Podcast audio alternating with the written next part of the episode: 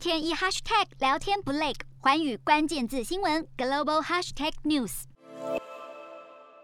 新冠肺炎持续肆虐，病毒不断变异，世界卫生组织肩负巨大压力。而接下来的重头戏，就是即将在一月二十四号到二十九号举行的第一百五十届执行委员会。世卫执行委员会主要在每年年初举行，主要的工作是通过每年年中的世卫大会议程，并执行世卫大会的决定和政策。由于疫情还没趋缓，因此这次将以视讯方式进行。议程分为四大支柱，包含全民健康覆盖、强化面对突发卫生事件、改善全。全球健康和福祉、更高效率的世卫组织等超过二十项议题，但其中与疫情相关议题包含设立大流行和突发事件防范和应对常设委员会、审议制定防范和应对大流行公约等是关注议题。由于疫情刚爆发时，世卫受到国际批评应对不足，因此世卫成员国要求在执委会中另外设立一个常设委员会，强化应对。另外，谭德赛五年任期将在今年年中届满，但包含德国等已提名谭德赛竞选连任第二个任期，